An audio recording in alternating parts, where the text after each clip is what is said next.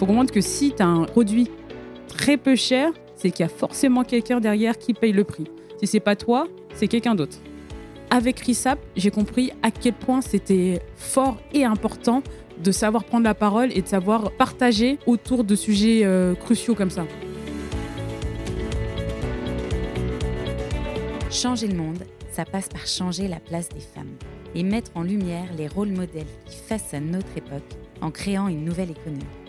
Chaque jour, des femmes incroyables entreprennent et définissent leurs propres règles du jeu. Et je rêvais de comprendre comment elles ont fait. Hello, je suis Delphine, bienvenue sur Powerful, le podcast qui décrypte les meilleures stratégies business de celles qui ont monté leur boîte. Si toi aussi, tu as une idée folle à laquelle personne ne croit à part toi, alors abonne-toi. Parce que tu n'es qu'à un pas de changer le monde et qu'on compte bien te filer nos meilleurs conseils pour que tu réussisses.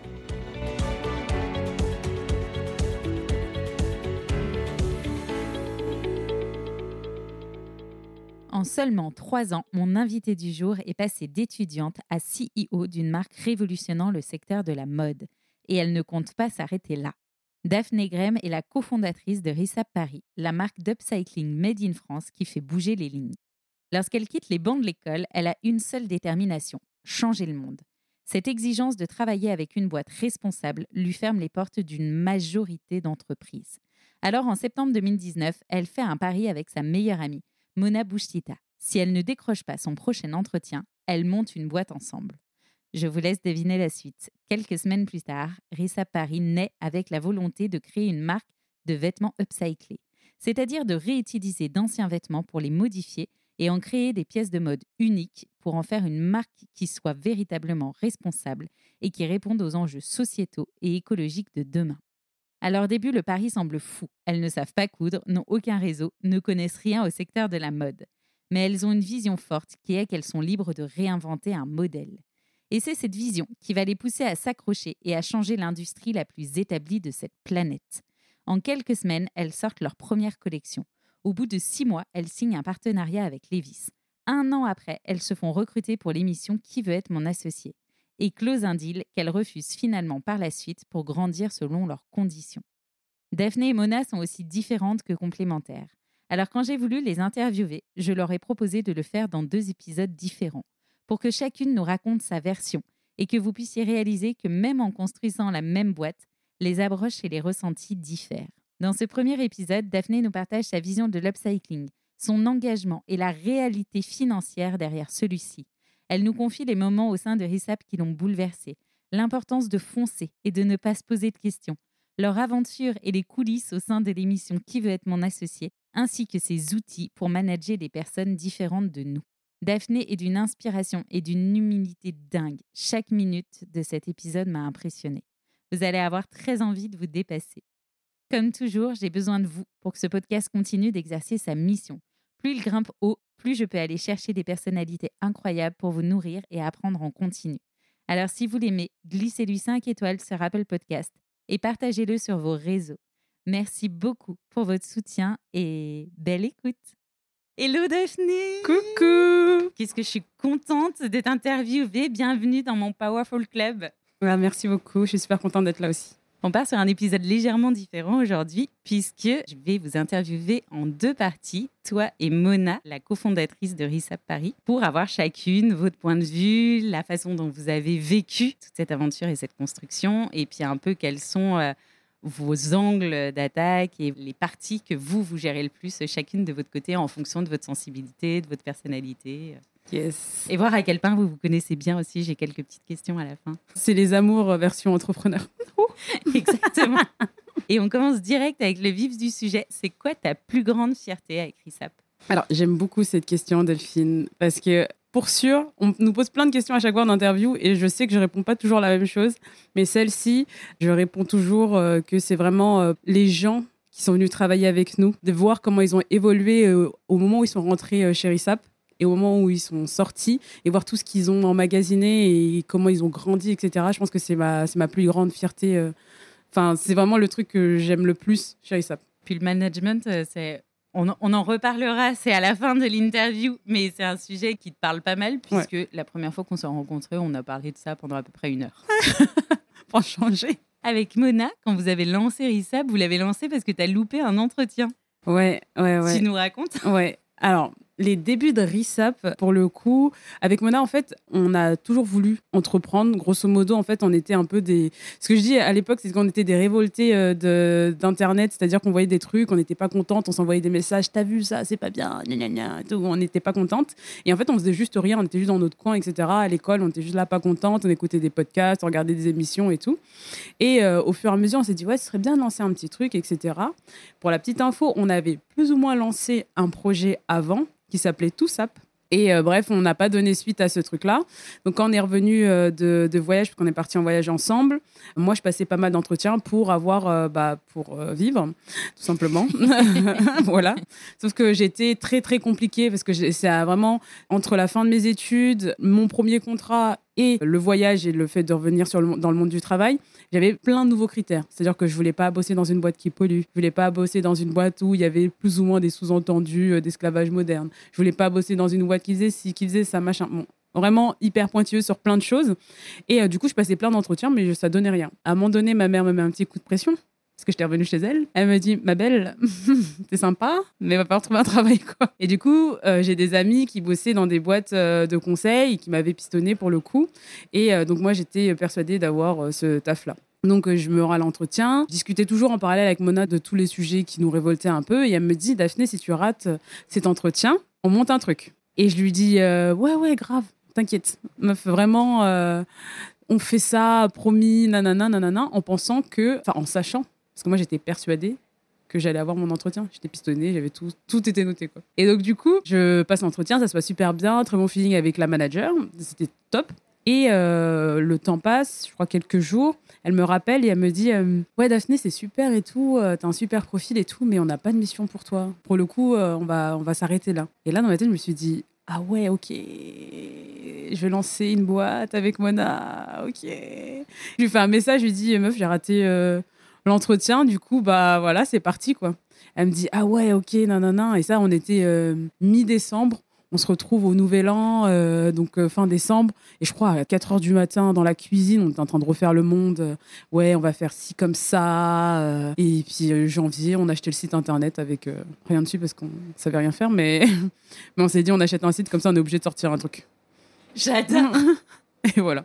Mais vous aviez déjà l'idée de Rissap Vous avez Ouais. acheté ce nom de domaine, du coup. Donc vous aviez déjà le nom. L'ancien projet, en fait, c'était travailler sur la seconde main. Donc nous, on savait déjà que par défaut, on voulait travailler uniquement sur ce qui existe déjà. Donc on savait qu'on voulait travailler sur les vêtements existants.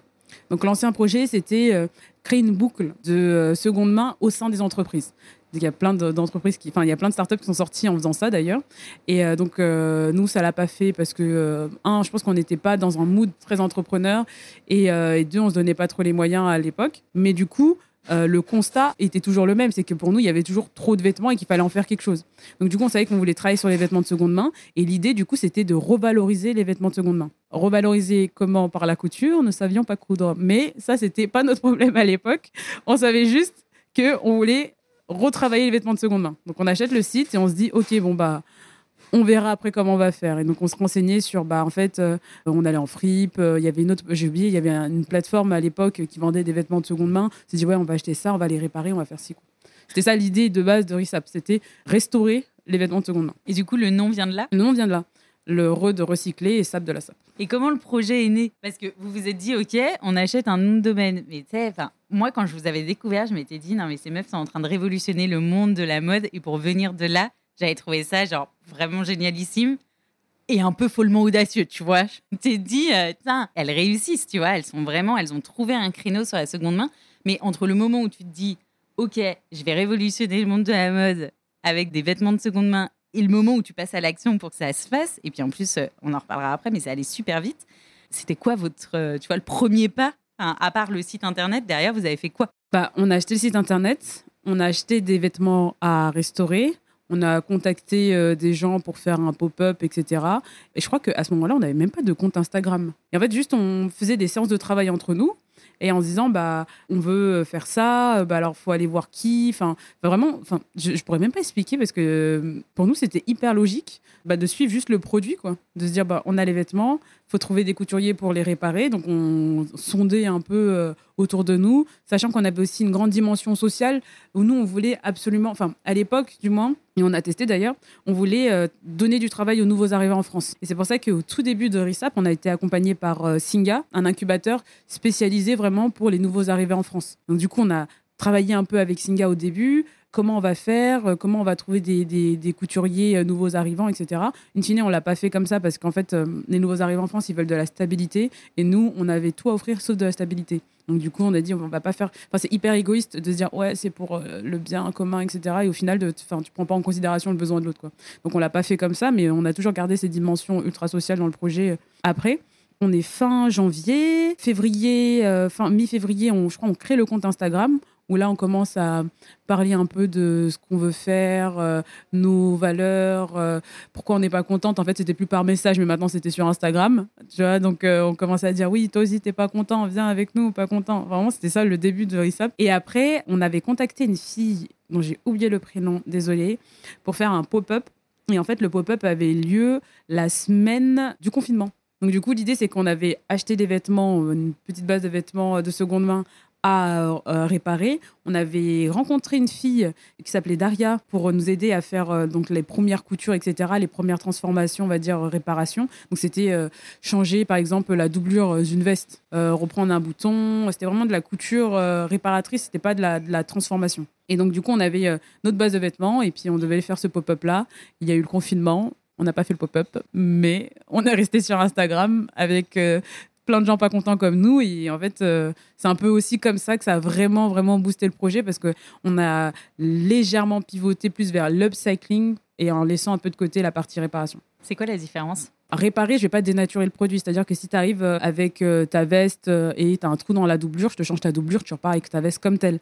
La différence avec l'upcycling, c'est qu'on va venir transformer ton vêtement. Ça peut rester une veste, hein, mais en fait, ce sera plus du tout le même design il y a une modification dans le design. Parce que tu vas ajouter, du coup, pour la réparer, un morceau de tissu d'un autre vêtement, par exemple. Par exemple, par exemple. Vous les achetiez où quand tu me dis euh, on a acheté nos premiers stocks de vêtements de seconde main? En fripe, vraiment euh, aussi simple que ça. Euh, on a tout acheté en fripe au début. Et comment tu trouvais les couturiers? Comment on avait fait ça? C'est une très bonne question. Je me demande si c'était pas sur Facebook. Mais alors comment? En fait, je visualise plein de gens avec qui j'ai pris des cafés, qui m'ont raconté leurs histoires. C'était juste incroyable. Mais je sais que c'était pas sur Instagram comme on les avait rencontrés au début. Je me demande si c'est pas du bouche à oreille aussi. On parlait du projet, des gens ils disaient bah, je connais des couturiers, je connais des gens. Mais ouais, c'était du bouche à oreille. En tout cas, sur la première partie, euh, sur euh, avant le confinement, c'était du bouche à oreille. Et on avait pris plein de cafés avec des gens, mais ils avaient des histoires. Mais moi j'étais là, mais euh, waouh. Il y a une dame, je me rappelle, qui faisait un peu de couture chez elle je crois qu'elle était euh, d'origine marocaine. Et en fait, elle disait, je fais un peu de couture, mais je fais un peu plein de choses. Je fais plein de maraudes. Euh, elle me racontait ses maraudes, etc. Euh, enfin, limite, on parlait plus des maraudes que, de, que du vêtement, etc. Enfin, bref, c'était un peu... Moi, j'aimais trop, mais tu sais, moi, je me disais, mais ça avance pas sur FreeSap. j'aimais trop, quoi. Mais il y avait un autre monsieur qui s'appelait Mohamed. Il était afghan. Il avait vraiment besoin d'un travail et nous, c'était pas possible, on lui offrait pas du tout ça. Mais il voulait quand même grave nous aider parce qu'on on avait hyper bien accroché, etc. au tout début. Mais vraiment, toute cette partie-là s'est vraiment arrêtée à cause du confinement. Bah, du coup, on était tous euh, bloqués chez nous. Et nous, euh, après ça, bah, en fait, on, on a vraiment travaillé beaucoup plus sur euh, Instagram dans le sens où il fallait fédérer autour de nos valeurs parce qu'in fine, on n'avait pas de produits. On avait, on avait des vêtements réparés quand on n'avait pas de produits. Financièrement, vous le voyez comment à ce moment-là? Parce qu'il faut commencer à acheter un peu de stock. Tu te dis, il va falloir passer par des couturiers parce que nous, on ne sait pas coudre. Vous aviez envisagé un business plan? Vous bah, vous, êtes lancé vraiment en mode. Euh, je ne souhaite pas répondre à cette question. Non, je rigole. ah non, justement, moi j'adore parce que c'est une de mes questions préférées parce qu'une fois sur deux, on me dit pas du tout. Bah alors, pas du tout. On n'avait absolument pas visualisé euh, l'ensemble des dépenses. En fait, on s'était dit, on n'a pas grand-chose en fonds propres simplement.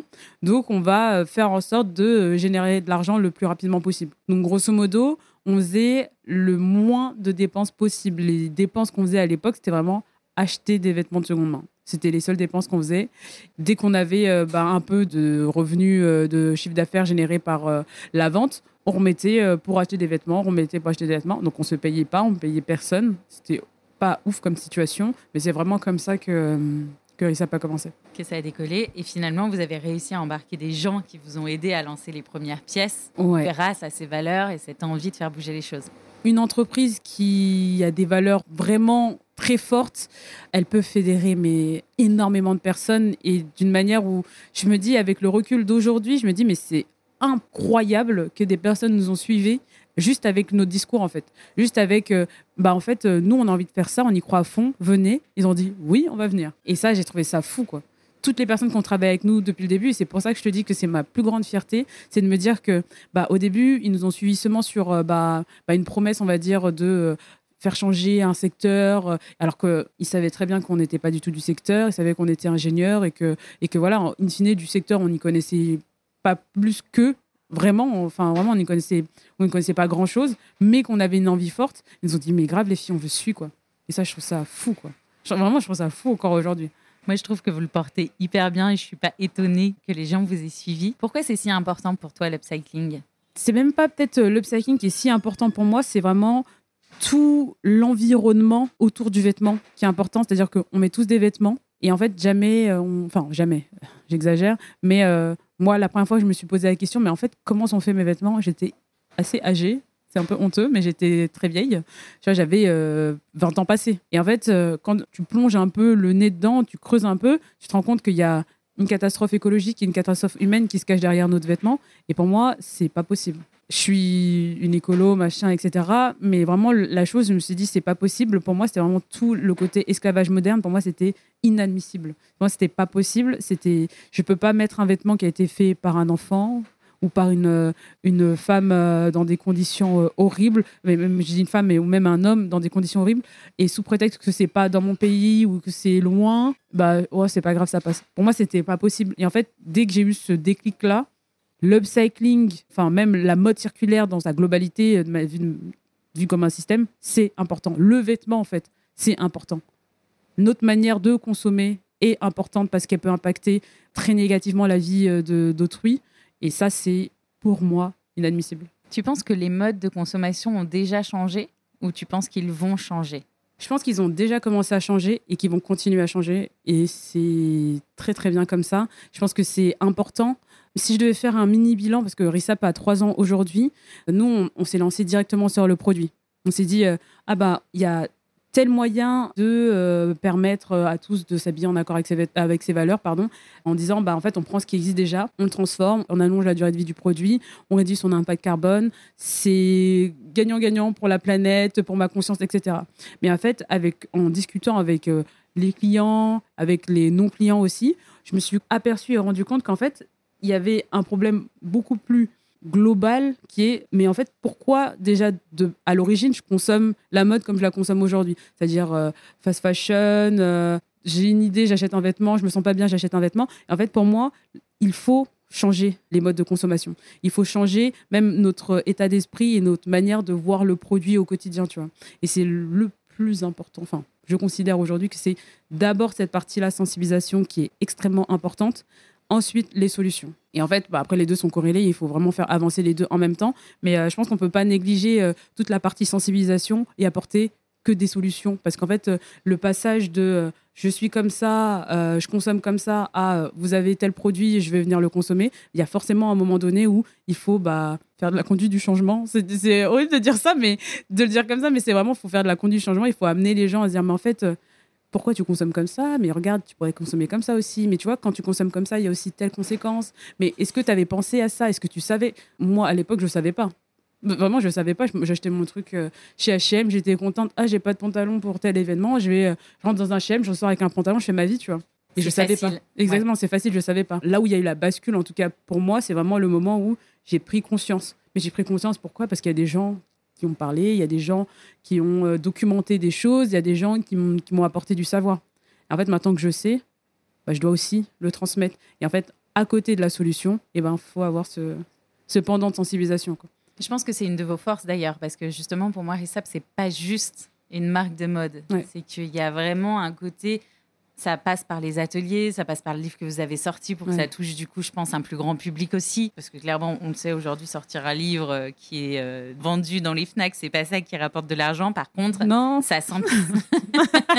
c'est beaucoup de travail pour très peu. mais par contre, ça sensibilise un public et à grande échelle. Exactement. Ben, en fait, comme tu l'as dit, nous, Rissap, on le voit pas juste comme une marque d'upcycling. On a commencé avec euh, la marque et en fait, très très vite, on s'est dit, mais en fait, comment on peut aller plus loin comment on peut démocratiser la pratique, comment on peut faire comprendre euh, à un maximum de personnes bah, qu'il y a d'autres choses et qu'il faut voir euh, ce qui existe, etc. Tu vois, c'est pour ça que on a le vêtement et puis ça coûte cher de faire des vêtements en France, euh, le made in France, etc. Le recyclage vêtements, c'est hyper hyper hyper compliqué.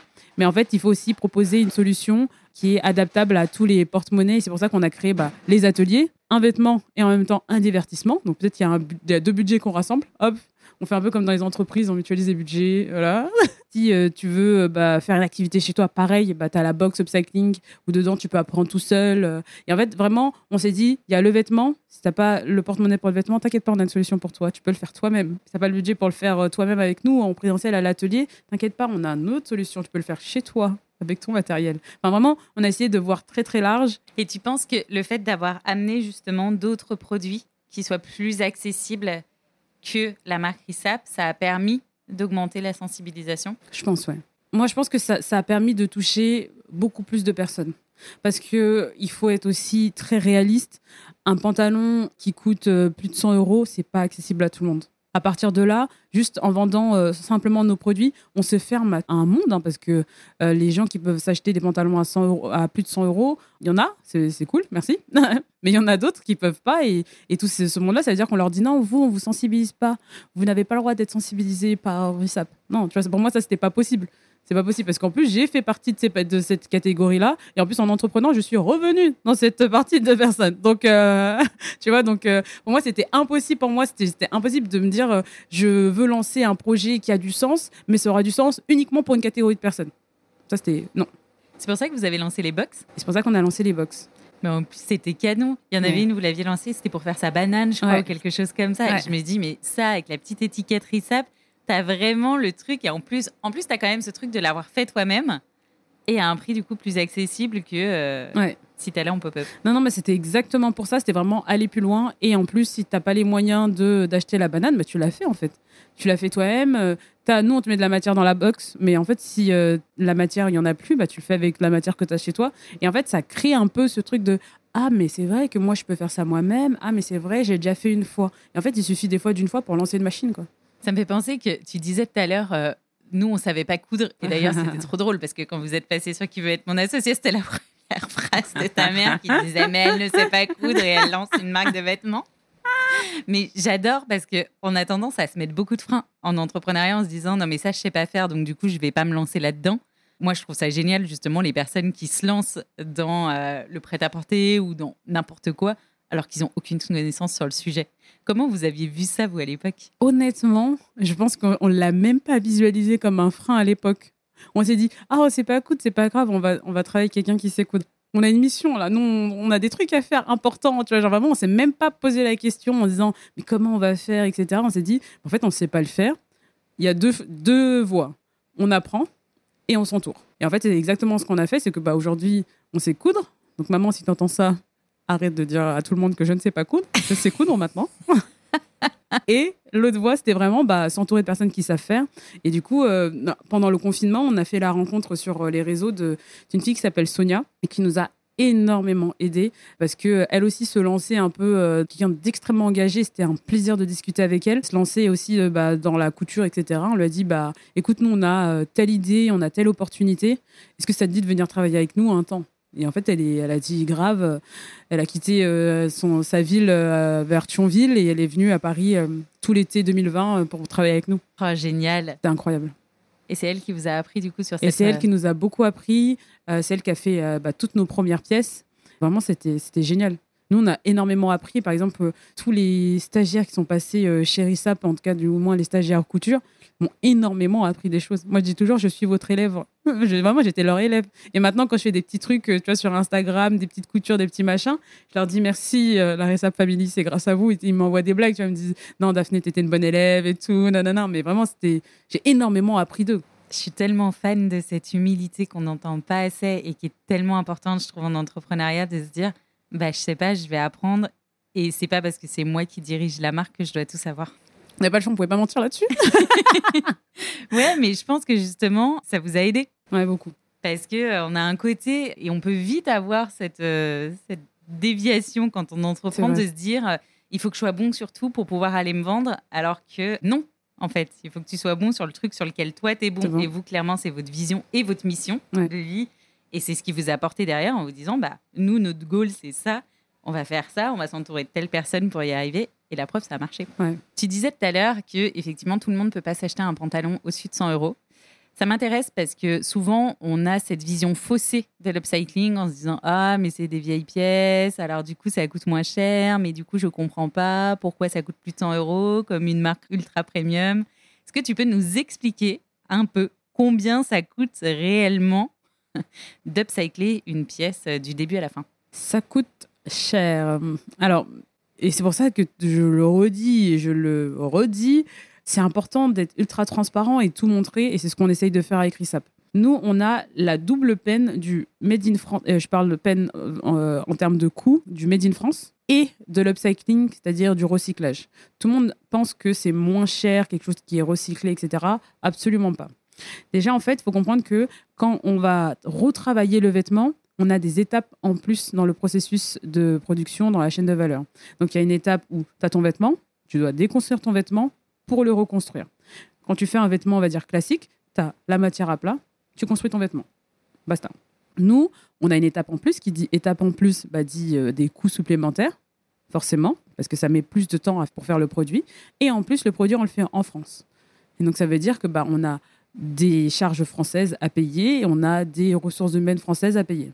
Quand on fait un produit, déjà très simplement, quand, quand les gens vendent des produits, il y a le coût de revient, donc c'est ce que tu as payé de ta poche pour monter ton produit, et tu appliques une marge pour gagner ta vie, et tu revends ton produit. Ça, dans tous les produits que vous allez voir euh, n'importe où, il y a ce système-là. Coût de revient, plus marge, plus voilà, prix de vente, et je ne vous parle pas de taxes et compagnie. C'est la base. Sauf que déjà, si on a un coût de revient très élevé, plus notre marge, ce qu'il faut vivre, et ensuite on a notre prix de vente, forcément on est sur des coûts euh, beaucoup plus élevés qu'un jean qu'on va trouver euh, chez euh, Chine et compagnie. C'est des gens, il faut comprendre que leur coût de revient, il est bas parce qu'ils payent à peine les gens, pour pas parler d'esclavage moderne et qui, ben voilà, la, la, matière aussi n'est pas de très bonne qualité parfois. Enfin, vraiment, il faut comprendre que si tu as un produit très peu cher, c'est qu'il y a forcément quelqu'un derrière qui paye le prix. Si c'est pas toi, c'est quelqu'un d'autre. Et parfois, c'est toi parce qu'en fait, avec la matière que tu achètes et qui est de très mauvaise qualité, qui peut, ça peut te nuire à ta santé. Donc, euh, tu payes une partie du prix, mais autrement, et tu le sais même pas. Donc, c'est pour ça que vraiment, l'upcycling, ça a un coût, parce qu'il y a tous ces éléments qui rentrent en jeu. Dans les pensées collectives, on pense que ah mais c'est recyclé, c'est pas cher. Absolument pas. D'ailleurs sur Instagram, on avait fait une vidéo il y a pas longtemps parce que on avait un peu marre de recevoir tous ces messages, ces messages là. On fait une vidéo, une partie un peu plus humoristique, c'est un peu la patte de Rissap et une partie un peu plus sérieuse. Et en fait sur les commentaires, on se fait mais troller alors moi j'avoue qu'il y a des commentaires qui me font rire parce que des fois, enfin j'aime beaucoup l'humour, mais je me dis mais les gens se rendent pas compte.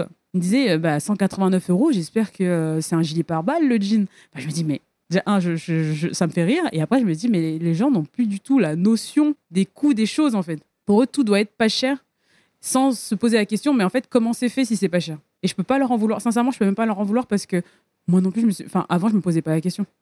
Avant, je me posais absolument pas la question. Je cherchais le bon plan. Euh, je demandais à, aux gens, enfin, des gens qui me connaissent, genre, je suis une fan de bon plan. J'étais là, ah non, mais ça, euh, je, vais, me trouver un bon plan, machin et tout. Et en fait, je me suis jamais posé la question, mais en fait, comment c'est fait? Et en fait, j'ai eu le déclic avec le vêtement. Et après, il y a eu sur toute la partie aussi euh, bah, nourriture. moi, je m'étais, avant, je me posais absolument pas la question. C'est-à-dire qu'on est dans un truc où déjà, on est dans une société où tout est ultra transformé, tout est transformé. Donc, des fois, on voit des produits, bien sûr que c'est pas naturel. Mais je me posais même pas la question de, mais en fait, ça vient d'où ce truc, quoi? Parce que je pense qu'on est aussi dans une ère, notamment sur le produit. Moi, j'ai grandi avec la fast fashion. Ça a explosé à ce moment-là. Donc, en fait, euh, c'est, on a quasiment connu que ça.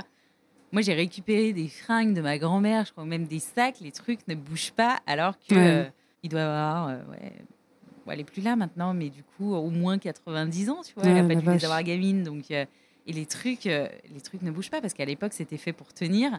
Alors qu'aujourd'hui, et puis comme la mode a pris de plus en plus d'ampleur, il y a cette notion de il faut renouveler, on veut des trucs nouveaux. C'est pour ça que je trouve que c'est intéressant la manière dont vous l'amenez, parce que finalement, en apprenant aussi aux gens à le faire, bah, tu leur apprends que le jour où bah, ils ont envie de changer leur pièce, ils peuvent aussi s'en créer une nouvelle. Exactement.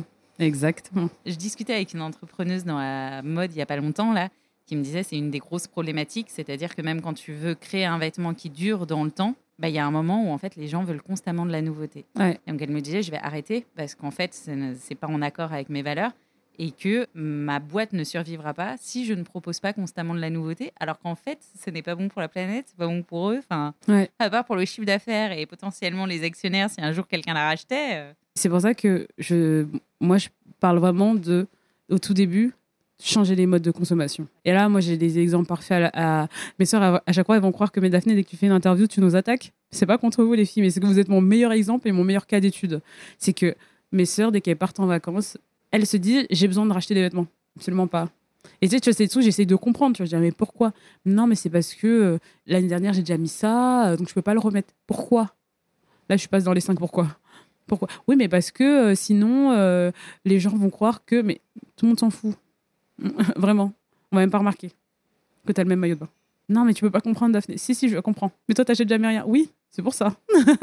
je pense vraiment, c'est changer les mentalités des gens pour leur faire comprendre c'est OK si tu as une paire de baskets qui dure 3-4 ans, euh, c'est OK de remettre ses vêtements. Mais déjà, de base, ça, tu vois, genre pour beaucoup de personnes, c'est pas OK. Comment tu peux genre trouver des solutions à un problème où les gens, en fait, par défaut, il leur faut des nouveaux vêtements tous les deux mois? Je dis tous les deux mois pour être sympa. Tu vois, c'est toutes les semaines. Je vais complètement dévier de la conversation, mais tu viens de dire euh, je vais utiliser les 5 pourquoi. Et ça m'intéresse beaucoup parce qu'il y a beaucoup de monde qui ne connaît pas les 5 pourquoi, alors que c'est effectivement une technique assez efficace pour aller creuser le fond du problème. C'est quoi les 5 pourquoi? Bah, en fait, les 5 pourquoi, c'est une méthode pour euh, identifier des- les causes d'un problème. Tu viens de le dire, voilà, j'ai rien ajouté. Mais euh, c'est euh, vraiment une méthode qui permet, bah, si tu as une problématique, tu te demandes pourquoi, enfin 5 fois de suite, pour avoir vraiment la cause racine de ton problème. Et ça marche super bien. Vraiment, ça marche super bien. Même pour moi, dans ma vie perso, je me demande toujours pourquoi, pourquoi, pourquoi. Après, je suis là, c'était donc ça. Et ça marche super bien. Et pour les entrepreneuses ou les futurs qui nous écoutent, c'est très efficace pour comprendre sa cible et ne pas rester sur le sujet de départ, mais vraiment comprendre quelle est la problématique profonde à laquelle Ouais. il va falloir répondre. Ça permet de pas survoler le sujet et vraiment creuser et aller vraiment. C'est vraiment le ça le terme, c'est la cause racine quoi. En moins de six mois, vous avez réalisé votre premier shooting et votre première collab. En moins de neuf mois, vous étiez incubé à Station F, C'est vrai. ce qui est quand même un peu dingo. Tout à l'heure, quand on s'est retrouvés avec Daphné, elle me disait non, mais j'ai l'impression de pas faire grand chose, ça va pas assez vite. J'étais là, alors on va reprendre l'interview pour, pour reprendre les étapes. À ton Ouais. avis, c'est quoi les actions qui ont le plus payé pour que ça aille aussi vite? Est-ce que tu saurais identifier Hmm. ce qui fait que euh, vous avez réussi à faire ce premier shooting, cette première collab, cette première incubation dans le plus grand incubateur de France? Je pense que c'est parce qu'on était dès le début très focus sur nous. Quand je dis nous, c'est la marque, nos produits et les gens avec qui on travaille. Déjà, c'était euh, très simple. On n'avait pas d'argent. Donc, qui dit pas d'argent, ça veut dire pas de budget pour euh, tout ce qui est entre guillemets superflu au début. Nous, on s'est- dit tout l'argent, ça va être pour le produit et euh, pour euh, s'améliorer. Donc, du coup, nous, on a fait notre produit et à côté, on mettait toute la com focus sur nous.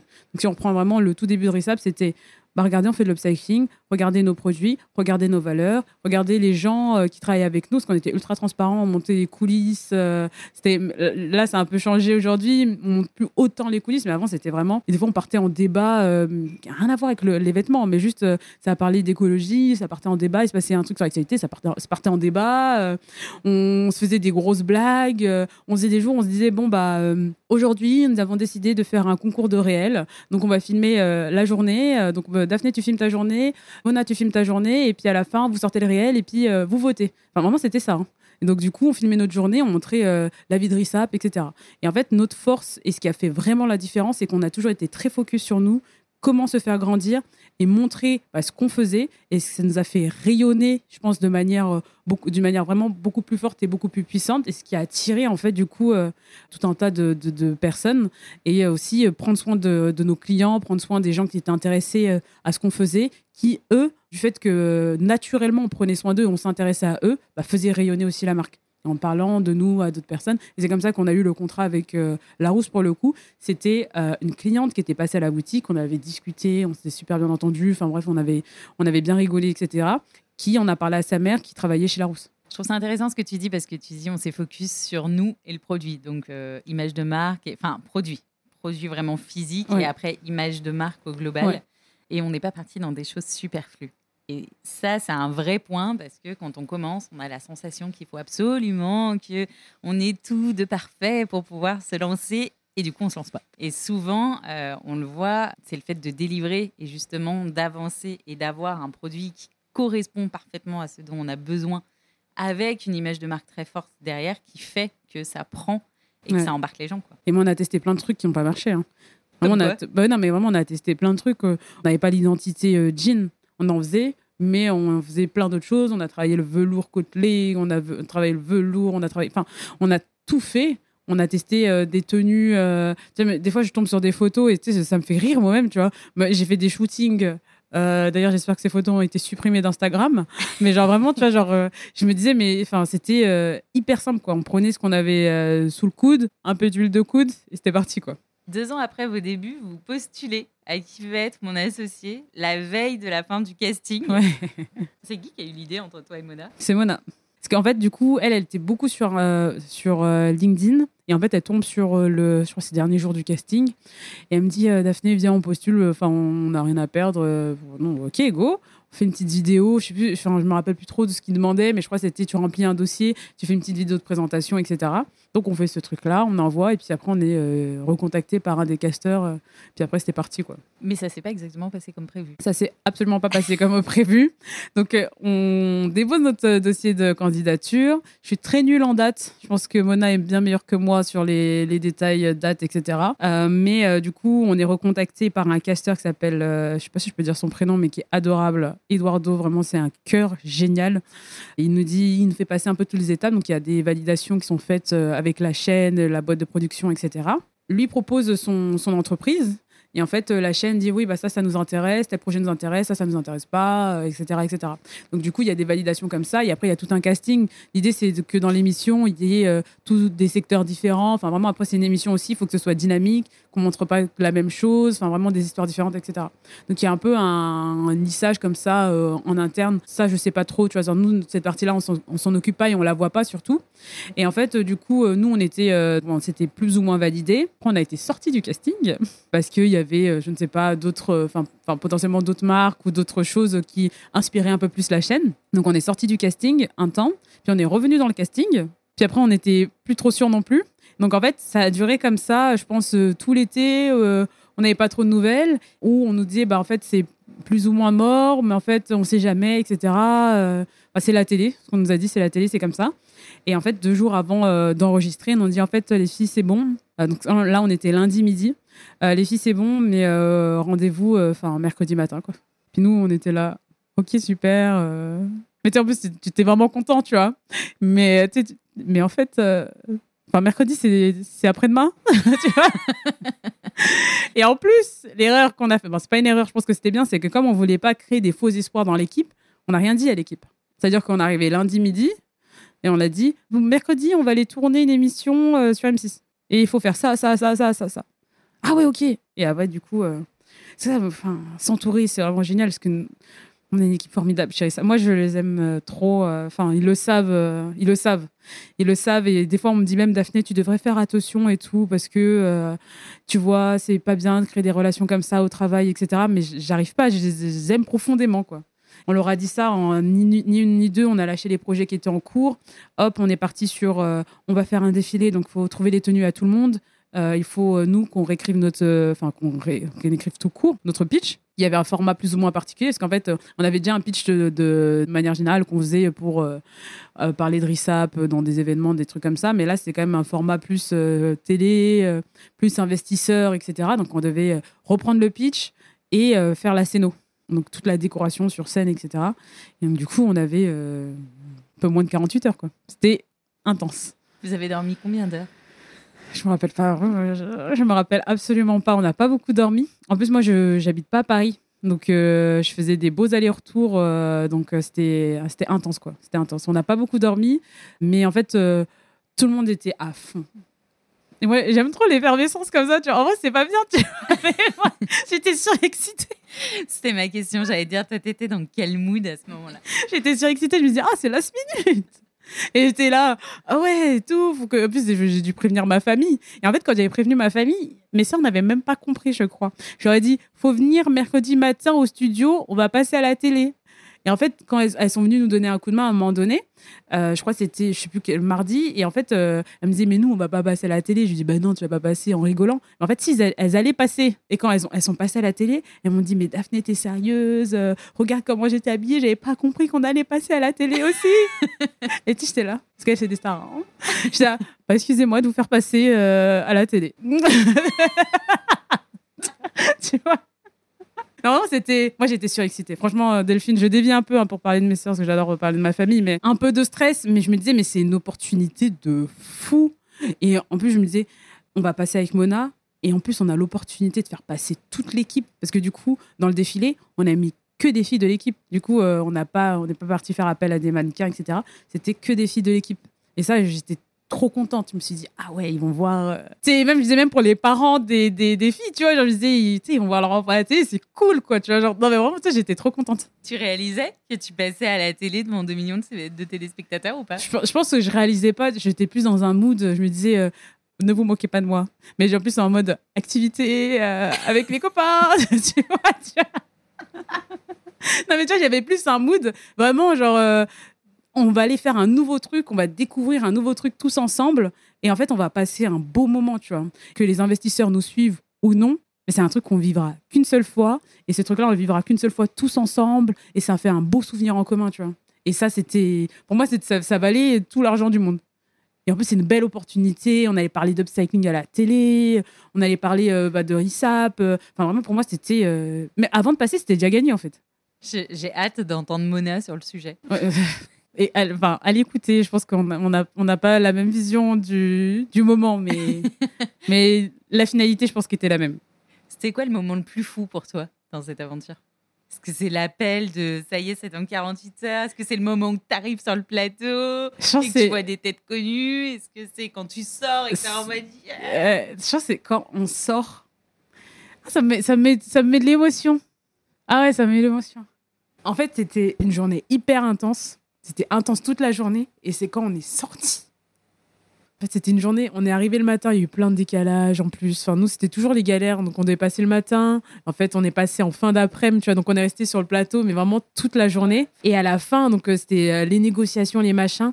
Et quand on sort, en fait, toute l'équipe, avec ma famille, ils nous ont fait une haie d'honneur. Et ils ont tous crié ouais bravo les filles et tout. Ils sont ils faisaient des grands mouvements comme ça. Et puis ils criaient risap oh oh oh risap oh oh oh. Et on s'est tous mis à danser dans une euphorie. Et ça c'était mais genre euh, c'était dingue. C'était c'était c'était trop bien. C'était c'est des super moments.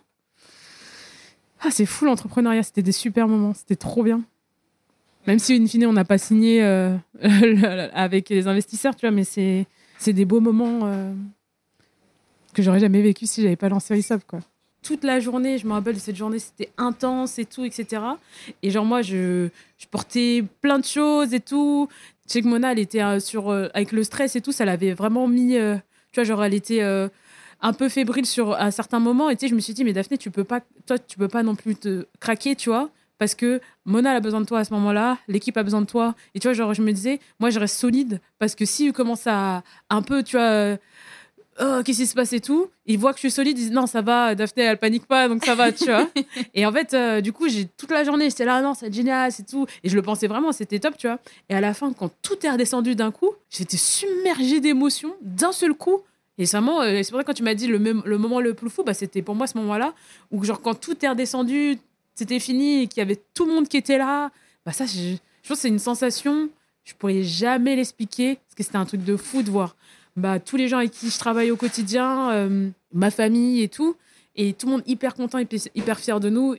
Et tu vois, genre, pff, bah, c'était c'était trop, c'était génial. Bref. Et puis c'est tout ce que tu as créé. Tu avais Ouais. toute l'équipe, ta famille, le Ouais. produit. Enfin, tout était réuni. Il y avait quoi. tout, tout ce qu'on porte depuis, enfin tout ce qu'on portait depuis presque deux ans et demi, tu vois, genre. euh, parce que, enfin, forcément, quand tu lances, tu te lances là-dedans, il y a- c'est pas, enfin, tout le monde va pas dire oui, c'est génial, vas-y, fonce et tout, on croit en toi, bravo et tout. Tu vois. Et surtout quand tu viens pas du secteur, nous, on- enfin, on était ingé à la base. On a, enfin, moi, en tout cas, euh, j'étais ingé, j'ai fait de la transformation digitale en banque, ça n'a rien à voir, tu vois. Et du coup, je lâchais tout par quête de sens. Ouais. Et de voir que ce truc-là pouvait être reconnu, et ça a été, enfin, c'était reconnu par d'autres, tu vois, parce que moi, j'y crois, j'y crois, j'y croyais à fond. Et ben, c'est, je pense que ça m'a, euh, même si je fais genre, euh, ah, ça m'atteint pas ce que vous pensez, bah, ça m'a touché en fait. Ça m'a touché. Il y a plein d'étapes comme ça dans la vie d'entrepreneur où à un moment donné, vraiment, ton truc, il prend vie d'une autre manière. Et à chaque fois, je n'essaye pas de faire pleurer les gens, mais j'essaye de venir récupérer ces moments-là un peu décisifs qui te font passer à un palier et qui sont dingues et que tu revivras jamais, en fait. Ouais.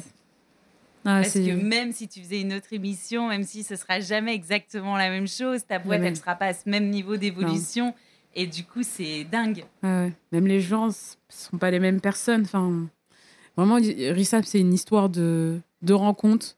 C'est une histoire de, confiance, c'est une histoire de valeur, c'est une histoire de sens. Et tout ça euh, rassemblé euh, au même moment, c'était fort. quoi. Ça se ressent beaucoup. C'est pas un produit, c'est une marque. Il y a beaucoup d'humanité, je trouve, dedans, à tous les niveaux, en fait. De la construction du produit jusqu'au moment où il est délivré à la communauté, jusqu'à l'engagement de la communauté dans le fait de faire vivre cette marque. Ouais, ouais. Trop beau ce que vous avez construit. Ouais, c'est cool, hein c'est marrant. Bon, maintenant que j'ai bien pleuré, on peut repartir sur un peu d'humour. À ce moment-là, alors il y avait cette journée-là où vous avez dû prendre la parole. Toi, prendre la parole, on va y arriver juste après. C'est un peu ton truc. Est-ce que tu avais déjà cette envie d'aller sensibiliser sur ces sujets, de prendre la parole, ou est-ce que ça s'est un peu développé avec ça aussi? Je pense que j'ai toujours aimé prendre la parole, euh, mais je me rendais pas compte de l'impact que ça pouvait avoir en fait euh, derrière. C'est-à-dire que j'ai toujours aimé prendre la parole, que ce soit pour des sujets sérieux ou un peu moins sérieux. C'est quelque chose que je, je sentais que je savais bien faire et que souvent j'avais des bons retours dessus. Avec RISAP, j'ai compris à quel point c'était fort et important de savoir prendre la parole et de savoir partager autour de sujets euh, cruciaux comme ça. Mais d'ailleurs, tu l'as annoncé hier, le fait de prendre la parole va faire partie intégrante de ton job maintenant. Exactement. En fait, du coup, hier, j'ai annoncé sur mes réseaux que je rejoignais euh, l'agence Minds. Et en fait, euh, Minds, c'est une agence de personnalités et de conférenciers. Et l'idée, c'est vraiment bah, de porter plus haut ma voix, mes valeurs, qui sont certes mes valeurs, mais que je pense que c'est des valeurs communes à plein de gens, et de montrer aussi qu'il y a des solutions sur tout un tas de sujets. Alors, on en a discuté toutes les deux euh, avant et euh, ce rendez-vous et même pendant ce rendez-vous. Il y a énormément de sujets qui me touchent et qui, pour moi, méritent d'être mis au devant de la scène, que ce soit la mode circulaire et l'upcycling, l'entrepreneuriat féminin, l'entrepreneuriat pour tous. Parce qu'en fait, quand on regarde l'entrepreneuriat aujourd'hui, en fait, on va voir beaucoup la même typologie de personnes. Et cette typologie-là, on peut prendre sur le prisme du genre, beaucoup d'hommes, mais on peut aussi le prendre sur le prisme des classes sociales. Et en fait, c'est beaucoup de gens qui ont fait bah, soit des grandes écoles, soit des gens bah, qui en fait sont enfants d'entrepreneurs, etc. Et il y a très peu de gens de classe populaire qui osent se lancer dans l'entrepreneuriat. Et ça, pour moi, c'est un sujet qui me touche particulièrement parce que moi, je viens de la classe populaire. J'ai certes fait euh, une grande école d'ingénieur, etc. Mais pour moi, c'est important de me dire que si moi, j'ai réussi à le faire, c'est-à-dire que d'autres peuvent le faire. Et si je peux encourager ces gens-là en prenant la parole, il faut que je le fasse. Il faut que je le fasse, pardon. Enfin, c'est un droit de prendre la parole, etc. Mais pour moi, ça devient comme un devoir, tu vois. C'est hyper important. Et euh, l'entrepreneuriat impact euh, sur le dernier sujet parce que, euh, voilà, je, je vis, je respire impact, sens. C'est mon credo de vie. Donc voilà, pour moi, c'était hyper important de, de officialiser un peu ce truc-là et de me dire que je veux prendre la parole sur ces sujets-là. J'ai des choses à dire, il y a des choses à dire, il y a des choses à transmettre, euh, que ce soit bah, lors de, de petits événements, euh, euh, je sais pas, euh, le week-end ou au sein d'entreprises. euh, Enfin, vraiment, c'est pour moi, c'est c'est ce sont des sujets qui doivent rayonner partout. Et comment ça se passe quand tu travailles comme ça avec une, je sais pas si c'est un collectif, une, une agence? Est-ce que c'est, ils te trouvent les conférences et après ils prennent une commission dessus. Est-ce que ce sont des conférences qui sont gratuites? Comment ça se passe? Parce que j'entends souvent des personnes me dire ah j'aimerais bien prendre la parole sur mes sujets, me lancer, faire des conférences, mais qui savent jamais par où passer. Et moi c'est un peu le credo de ce podcast, c'est toujours le d'accord, mais du coup quand on veut devenir conférencière et prendre la parole sur les sujets qui nous touchent, comment on fait? Dans l'agence, en fait, les gens qui sont travaillés dans l'agence, tu es, mis sur leur site internet. Et en fait, les, entreprises ou euh, peu importe les personnes qui veulent travailler avec un conférencier rentrent en contact avec l'agence donnent leur projet, etc. Puis le, conférencier est contacté et en fait, euh, il y a une négociation prix qui est faite euh, entre l'agence et, et l'entreprise en question ou la personne en question. Donc l'agence prend un pourcentage et, et toi, tu prends le reste. Je trouve ça génial parce qu'on a souvent tendance à se mettre euh, pareil, des barrières immenses en mode pour devenir bah, bah, conférencier, il va falloir que je fasse un truc de dingue. Alors que parfois, non. Bah, moi, je suis la spécialiste juste de ça. avoir hein. le premier pas de se dire j'ai envie que ça fasse partie de mon job aujourd'hui. Qu'est-ce que je mets en place pour que ça fasse partie de mon job? C'est exactement ça. Cette vision de transmettre, on la retrouve aussi beaucoup dans ton management. Et on en avait, je le disais au tout début d'épisode, la première fois qu'on s'est rencontrés, on a parlé de ces sujets-là pendant plus d'une heure. Tu me racontais que en école, on vous avait transmis des choses et on se disait que c'était assez fou parce que c'est rare dans l'éducation. Et j'en connais quelque chose parce que c'était mon projet initial dans l'entrepreneuriat. C'est rare qu'on transmette justement un peu cette notion de soft skills, d'apprendre à se connaître, euh, de savoir comment on fonctionne et comment fonctionnent les autres pour réussir à mieux fonctionner tous ensemble. Qu'est-ce qu'on t'avait appris qui, toi, t'a servi à mieux te connaître et à savoir comment tu fonctionnes et que tu utilises aujourd'hui dans le management? Alors, euh, tu te rappelles de toutes nos conversations J'avais adoré. Et c'est vrai que du coup, euh, dans notre école, on a fait euh, une école à Nancy qui s'appelle l'ENSGSI. Donc, tu as deux grands axes, l'axe très scientifique, les sciences, école d'ingénieur, et un axe management, où là, c'est vraiment où on fait beaucoup de développement personnel parce que le credo, c'est mieux se connaître pour mieux manager. Et là, dans cette partie-là, en fait, pendant trois ans, on se redécouvre. Alors, moi, je pensais me connaître mais en ayant fait trois ans dans l'école, je, vraiment, je me suis redécouverte. Je me suis dit, mais en fait, limite, j'avais une crise euh, existentielle. Hein. et, euh, et, à ce moment-là, en fait, euh, on apprend bah, tout un tas de choses. Enfin, on fait pas mal de tests de personnalité. On a fait le MBTI, par exemple. On a aussi beaucoup fait l'analyse transactionnelle. Vraiment, on fait tout un tas de tests, on utilise tout un tas de méthodes pour, en fait, mieux se comprendre et en fait mieux comprendre l'autre et du coup in fine, mieux comprendre nos relations. Et en fait, euh, on avait énormément aussi de travail en groupe. Et pendant ces travaux en groupe, on se retrouvait souvent avec des personnes avec qui on n'avait pas du tout les mêmes fonctionnements. Mais pas du tout, pas du tout, pas du tout. Et comme on avait fait par exemple tout un tas de tests avant ou euh, vu tout un tas de méthodologies, quand on se retrouvait dans des groupes comme ça, en fait, on se disait pas ah mais toi t'es nul, tu sais pas faire ça. Non, on disait ah ok parce que toi t'es tel profil entre guillemets. Hein, je grossis les traits parce que vraiment personne ne rentre dans des cases, etc. Mais c'est plus genre toi t'as telle préférence de travail, moi j'ai telle préférence. Ok comment on fait pour trouver un juste milieu pour que toi tu sois pas frustré et moi non plus? Et en fait c'est comme ça qu'on travaille ensemble. C'est comme ça que on a construit entre guillemets bah, sur euh, ces trois années bah, tous nos travaux de groupe. Et ensuite in fine c'est comme ça que nous et moi du coup euh, en entreprise aujourd'hui, je construis mes relations avec mes collaborateurs. C'est euh, OK. J'observe plus ou moins comment t'aimes fonctionner. Je vois plus ou moins que toi, euh, tu vas aimer avoir le lead sur tes projets. Tu t'as pas besoin d'être ultra cadré. Tu as juste besoin d'avoir une ligne d'arrivée. Eh ben, ce qu'on va faire dans le management, je te donne une ligne d'arrivée. Moi, j'ai besoin que ça soit fini pour temps, pour telle, telle date, c'est telle personne. On fait comme ça. Ah, toi, tu as besoin de plus d'informations. Ok, bon, bah alors je vais donner plus d'infos. Je sais que toi, tu vas avoir du mal avec les horaires parce que ça arrive, euh, voilà, je ne veux pas parler des autres parce que je vais plutôt parler de moi, tu vois. Genre, moi, j'ai du mal avec euh, horaires ultra cadrés. Et ben en fait, je te donne pas un, heure cadré, je te donne une plage horaire. Du coup, tu sais que tu dois arriver entre 9h et 10h. Tu vas pas arriver à 9h. Tu vois et c'est plein de petites euh, techniques, méthodologies pour vraiment bah, faire matcher un peu, un, déjà tout ce qu'on a appris en école et nos valeurs. Et je pense que c'est aussi comme ça, et pourquoi euh, RISAP, ça marche aussi bien, c'est qu'on a un management bienveillant aussi bien dans les relations qu'on a avec les gens, mais aussi dans les méthodes de les appliquer. C'est-à-dire qu'on va pas, euh, on n'est pas genre, on n'est pas là à dire ah tu dois faire ci, tu dois faire ça et c'est comme ci, c'est comme ça parce que je pense comme ça. Non, nous on sait qu'on est tous extrêmement différents. Avec, même avec Mona, on fonctionne absolument pas de la même façon, mais par contre on a assez d'intelligence et de bienveillance pour savoir que c'est pas parce qu'on est différent qu'on peut pas fonctionner correctement ensemble. Et en plus la différence est une richesse. Et ça on le sait. Comment tu fais justement pour manager des profils qui fonctionnent très différemment de toi?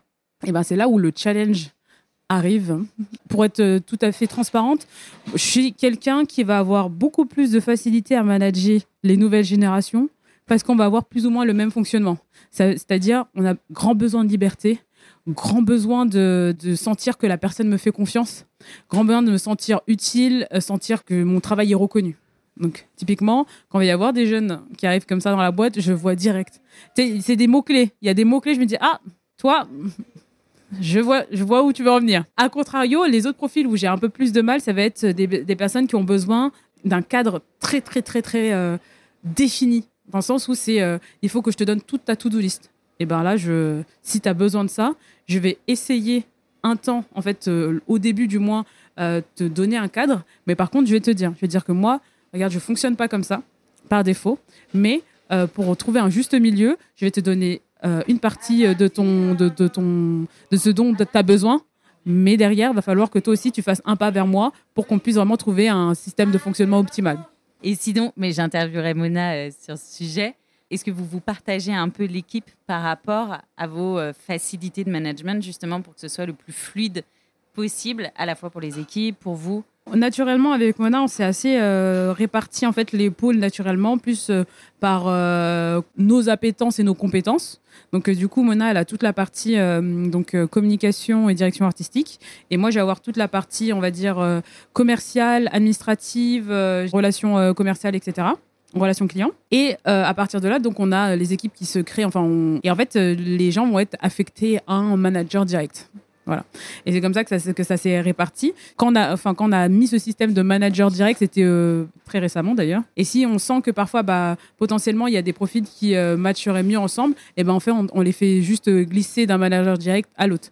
Mais après, du coup, il y a quand même. Euh, c'est pas les relations managériales qui priment, c'est d'abord, on va dire, le pôle dans lequel tu es.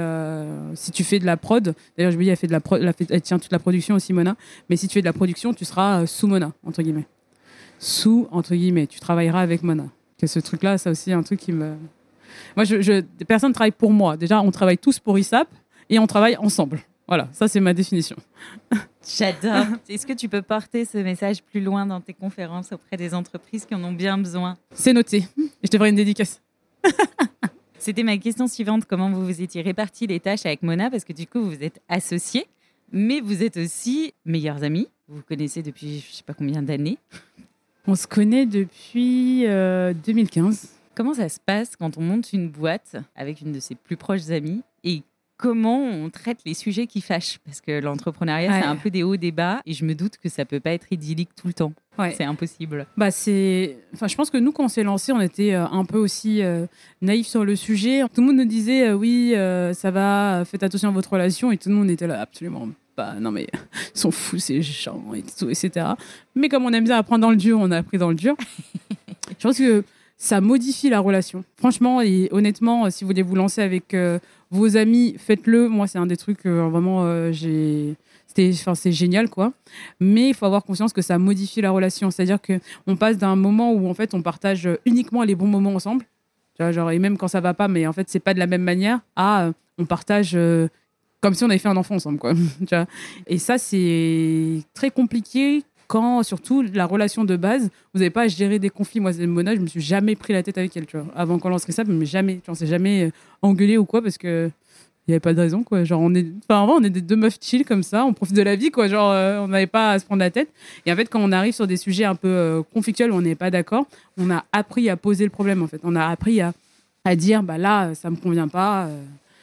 Qu'est-ce qu'on fait, etc. Et typiquement, la, première fois où vraiment il a vraiment fallu poser euh, le sujet, c'est on l'a fait pendant un séminaire. Et pendant ce séminaire-là, on, s'est écrit des lettres en fait. Et on s'est écrit tout ce qu'on avait à se dire euh, dans une lettre, etc. Et après, on s'est donné la lettre. Trop beau. Et c'était, franchement, ça aussi, c'était intense. Ouais, je. T'as senti la Delphine, tu veux détruire ma carrière Elle vient de commencer. Ah, je veux détruire. Je te rappelle les moments dingos que tu vis au quotidien? Et on s'est donné et on a énormément parlé. C'est vraiment la communication euh, qui fait que les relations peuvent survivre. Quoi. Ouais, mais c'est chouette et c'est un bon parce qu'on l'entend souvent. Faut pas s'associer. Finalement, moi, les personnes que j'ai interviewées, j'en ai beaucoup qui se sont associées euh, entre copines. Et ça montre que c'est possible et qu'en fait, euh, tout est une question de communication. C'était dans le podcast avec Neptune Élément, elle me disait nous, on fait un, point, euh, un point mood, je sais plus si c'était toutes les semaines ou tous les mois, et où en fait, elle se demande, même en dehors de la boîte, comment toi ça va en ce moment euh, Ça, c'est bien. Est-ce que tu es fatigué Est-ce que tu as besoin que je prenne du relais sur quelque chose euh, Et finalement, c'est aussi ça qui fait que euh, ça fonctionne. Ouais. D'avoir vraiment cette écoute et de se dire, bah, il y a des moments où on n'est pas d'accord, il y a des moments où c'est plus dur pour l'une. Et, euh, et du coup, bah, à partir du moment où je le sais, comme quand tu dis dans le management, parce que si je sais que cette personne, elle fonctionne pas comme moi, j'essaye de m'adapter. Et après, je dis, il va falloir qu'on trouve un compromis Ouais. pour que ce soit pas trop dur en énergie pour moi, mais que ça te convienne à toi aussi. Quoi. Exactement. Enfin, point émotion nous aussi. Toutes les semaines. C'est vrai Ouais, il s'appelle point émotion. J'adore. Et du coup, on le fait avec notre troisième associé Antoine. Et c'est vraiment le point où on parle pas de travail, on parle d'émotion. Comment tu t'es senti cette semaine? Ouais, bah, j'avais ça. Là, j'étais pas trop d'accord. Euh, ok, bon, bah, comment on va faire ça pour que. C'est sympa, j'aime bien, c'est mon point préféré. Je trouve ça chouette parce que j'aurais jamais pensé, moi, à faire des points émotions. Et je me dis qu'en fait, on devrait même le faire avec soi-même. euh, Ouais, c'est vrai, c'est vrai. C'est vrai, ouais. non, mais c'est vrai. J'ai pas de point d'émotion avec, avec moi-même. Bah, moi non plus. Je, je vais me le lancer. Ouais, c'est bien ça. Si tu devais lui glisser un message à Mona, là, ce serait quoi? Lui dire que je suis très fière d'elle. Je suis très fière euh, d'avoir lancé euh, cette, euh, cette aventure avec elle. Et, et j'espère que ça va continuer encore longtemps. C'est quoi que tu préfères chez elle? Ça peut être différent en Hmm. amitié et dans la boîte. Alors, dans la boîte, ce que je préfère, je pense que c'est sa vision. Et en amitié, je dirais que c'est l'écoute, je pense. En amitié, beaucoup l'écoute. Et euh, le fait que, euh, tu vois, genre, c'est c'est quelqu'un qui a quand même la main sur le cœur. Sur quel point business est-elle meilleure que toi? Ah, là, ça va être compliqué de trouver. Tout ce qui est très créatif. Genre sur euh, la, la création, toute la DA de la marque, elle est très très forte. C'est marrant parce que tu disais que dans la boîte, ce que tu préférais, c'était sa vision et ça, ça se marie bien finalement. Ce côté vision, DA, derrière travaille le produit. On sent que finalement, c'est sa très, zone très de chaude. génie. Elle est très très jaune. Ouais, vraiment, hein, vraiment. Et qu'est-ce qui la rend dingue qu'elle adore te refiler Bah, en fait, elle me les refile pas parce qu'on on, on s'est déjà réparti les trucs comme ça, mais genre, euh, tu sais, faire de la vente, quoi. genre, genre faire de la vente. Euh... T'allais là, oh, ça me saoule. Je me rappelle au tout début quand on était à, hum, dans la boutique. En fait, on- du coup, l'été, on avait tenu une boutique. En fait, elle dit, je comprends pas la machine. Je dis, mais Mona, tu sais, t'es ingénieur. euh, tu mets ton, nez dedans, tu t'inquiètes, la machine, tu vas la comprendre. Elle dit, non, non, mais je crois que ça m'intéresse pas, tu vois. Vraiment, la vente, c'est un truc qu'elle aime pas. Et toi, t'adores Moi, je trouve ça cool. En fait, moi, je fais pas de vente, je, je rencontre des gens. Et ça, ça me fait rire, j'aime bien. Et après, c'est cool s'ils achètent, quoi. Mais je pense que la vente a beaucoup changé aujourd'hui et qu'en vrai, on oublie souvent que la vente, c'est avant tout de l'humain. Ouais. Et quand t'adores discuter avec les humains, il y a un moment donné où ça match. Bah oui, non, ouais, j'aime bien. Pour terminer, j'ai toujours trois questions. Ce serait quoi ton conseil pour une personne qui veut se lancer? Mon, mon conseil, qui est un peu le, celui que genre, je prône à chaque fois, c'est toujours, bah, un, bien s'entourer. C'est hyper important. Se faire confiance, énormément. Et euh, d'y aller à fond. Et, et pas avoir de regrets. En fait, pour moi, je, dis- je dis, ce que je dis souvent, c'est si tu as vraiment envie d'entreprendre, fais-le. Que ça fonctionne, ça fonctionne pas. Tu auras fait un truc euh, pour toi que tu voulais vraiment faire. Et ce sera jamais, euh, en fait, ce sera jamais un échec parce que tu voulais vraiment le faire. Comment on apprend à se faire confiance? Oula, alors là, il va falloir qu'on enregistre un nouvel épisode. je peux revenir, hein? Mais euh, honnêtement, moi, comment je l'ai fait Au début, je portais beaucoup un masque de euh, je suis hyper forte, je suis la meilleure, euh, je vais tout cartonner. Et en fait, à force de porter ce masque, j'ai commencé vraiment à, embrasser en fait toutes ces qualités-là où je me suis dit, mais en fait, Daphné, t'y arrives quoi. Et en fait, au début, je portais le masque. Après, je me rendais compte que je réalisais vraiment des choses. Et en constatant toutes les choses que j'ai réalisées, je me suis dit, en fait, tu as le droit de te faire confiance sur ces points-là. Ce truc-là grandit, grandit. Plus tu accomplis les choses, bah, plus tu te rends compte que tu es capable de faire plein de trucs et plus euh, ta confiance grandit, tout simplement. Et après, c'est un travail de tous les jours. hein. Encore aujourd'hui, je travaille dessus. Encore aujourd'hui, des fois, je vais manquer de confiance sur euh, plein de sujets. Je veux dire, euh, toutes les personnes qu'on voit extrêmement confiantes, etc., elles ont aussi des, des périodes de doute et c'est normal, tu vois. On peut pas être euh, confiant à 3000% euh, H24, 7 jours sur 7, euh, 365 65 jours par an, quoi. Mais il faut le comprendre, quoi. La dernière fois, je discutais avec un pote entrepreneur qui avait vu un de ses anciens boss qui va à des séminaires avec euh, plein de dirigeants du CAC 40. Et il disait qu'au dernier séminaire, en fait, euh, il y a un des dirigeants qui a commencé à aborder le syndrome de l'imposteur en disant bah, En fait, moi, j'aimerais bien parler d'un truc parce que vraiment, entre le contexte, tout ça, en ce moment, vraiment, je, je passe ma vie à me demander si je suis la meilleure personne pour faire ce job et diriger la boîte. Et je le, je le pose là. Et en fait, le fait qu'il ait osé, on peut le poser là et en parler, derrière, toutes les personnes, Ouais. tous ces dirigeants autour de la table ont commencé à dire bah moi aussi, Ouais. j'ai des doutes. Je me demande si je fais vraiment bien mon job, si je suis la meilleure personne pour diriger cette boîte, pour la manager correctement. Et il disait en fait c'est fou parce que à partir du moment où quelqu'un commence à être vulnérable, bah, les autres osent aussi le dire. Et je me dis mais on aurait tellement besoin d'entendre que oui, même les dirigeants du CAC 40 en fait doutent constamment et ça fait partie du, du jeu. C'est la vie en fait, on est tous humains. hein. Je veux dire, euh, du CAC 40 au... à l'étudiant, euh, on est tous euh, humains et en fait, à un moment donné, on, a enfin, on doute tous. Quoi. Et c'est aussi un truc que j'ai vu au tout début, c'est que à chaque... je m'étais toujours fait un monde des dirigeants, des gens qui créent en fait euh, la société dans laquelle on est. Et je m'étais toujours dit, ouais, ils sont trop forts, euh, ils sont trop intelligents, etc. Et à un moment donné, quand tu rentres un peu dans le système, tu te dis, mais en fait, euh, tout tient quand même sur un équilibre un peu instable, quoi. Tu vois, genre, ils, ils en savent pas plus que moi. Du coup, ça te aussi, dans ta confiance, tu te dis, ah, ok, mais si lui se dit, j'ai la légitimité pour faire ça, c'est-à-dire que moi aussi, je peux l'avoir, quoi. Et ça, hop, ça te, ça te booste aussi ta confiance. Est-ce que tu as un livre, un média, euh, un film peut-être? Je demande souvent un livre, mais ça peut être euh, peu importe, qui t'a marqué, aidé dans ton parcours? Mais dans mon parcours d'être humain, ce ne sera pas un livre, ce sera pas un média, même si j'aurais pu dire un média, mais je dirais euh, les podcasts de transfert. C'est la deuxième fois que je l'entends. Mais- ah, c'est vrai? Mais c'est parce que c'est génial. En fait, du coup, euh, les, les- les transferts, c'est juste des histoires. En fait, c'est des gens euh, à qui euh, est arrivé des choses un peu parfois folles, parfois non, ou c'est juste un partage d'une histoire, en fait. Et ils te racontent pendant euh, 30 à 1 heure leur histoire. Et en fait, le fait d'écouter... Bon, J'aime beaucoup les gens, tu vois, ça je pense qu'on l'aura compris. Mais du coup, écouter l'histoire de personnes comme ça, bah, moi, ça m'inspire. Genre, je me suis dit, Oh, il y a plein de fois à la fin d'un transfert, je, je restais posée en me disant, waouh, c'est quoi cette histoire Tu vois, ou euh, attends, mais comment moi j'aurais réagi? Attends, mais moi je réagis comme ça, mais ça n'a aucun sens de réagir comme ça. En fait, ça m'a même ça m'a fait grandir sur tout un tas de sujets. Même moi, je pensais être quelqu'un de très ouvert d'esprit. En écoutant des histoires, je me suis dit, ah ok, mais Daphné, toi, tu penses être ouverte, mais à sa place, qu'est-ce que tu aurais fait, tu vois Et je me dis, ah, mais en fait, je dois bosser là-dessus. bref, les podcasts de transfert, ils sont géniaux. Si tu devais me recommander une entrepreneuse pour ce podcast, une nana qui t'inspire de fou, et ça ne peut pas être Mona, désolé. J'ai quelqu'un en tête, mais je sais que Mona va te dire cette personne.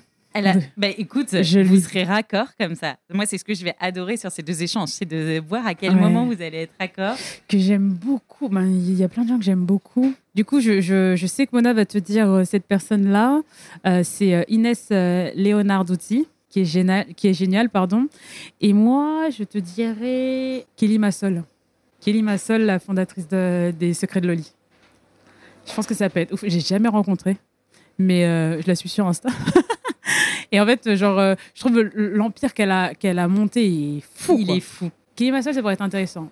Il est fou parce qu'en plus, elle est partie sur un sujet où au départ, mais ça me fait penser, bon, toi, tu dois pas connaître parce que euh, c'est une marque pour les nanas, des vêtements d'allaitement, qui s'appelle Ouais. Tajine Banane. Non. Mais c'est pareil, quand elle s'est lancée, tout le monde lui disait non, mais c'est une niche, euh, le marché, il est hyper petit. Et Kelly, c'est un peu pareil. Alors qu'en fait, pas du tout. Le marché n'est pas du tout petit. C'est juste que les personnes à qui elle en a parlé au départ n'étaient pas concernées et pensaient que le marché était petit. Ouais. Et pareil pour la fondatrice d'Étagine Banane que je rêve d'avoir, c'est qu'au début, quand elle s'est lancée, tout le monde était en mode mais quoi, faire des vêtements avec une ouverture sur le côté qui soit plus discrète et plus jolie pour que les femmes puissent allaiter, mais Non, jamais tu fonderas une marque là-dessus. Elle a construit un empire. C'est génial. Et en plus, la marque est géniale. Ouais. Va voir à l'occasion, même si tu n'es pas là-dedans pour l'instant, parce que tout ce qu'elle crée est tellement cool. Merci beaucoup, Daphné. Merci à toi, Delphine. Tu m'as fait passer par tout un tas d'émotions. C'était super, merci beaucoup. C'était super et je pense que les auditrices vont adorer. Merci à toutes et tous d'avoir écouté cet épisode. S'il vous a plu, n'hésitez pas à me soutenir en me laissant une note 5 étoiles sur la plateforme de votre choix et à me suivre sur le compte Instagram Powerful Club ou sur LinkedIn Delphine Barnavon. On se retrouve la semaine prochaine pour un nouvel épisode. À bientôt!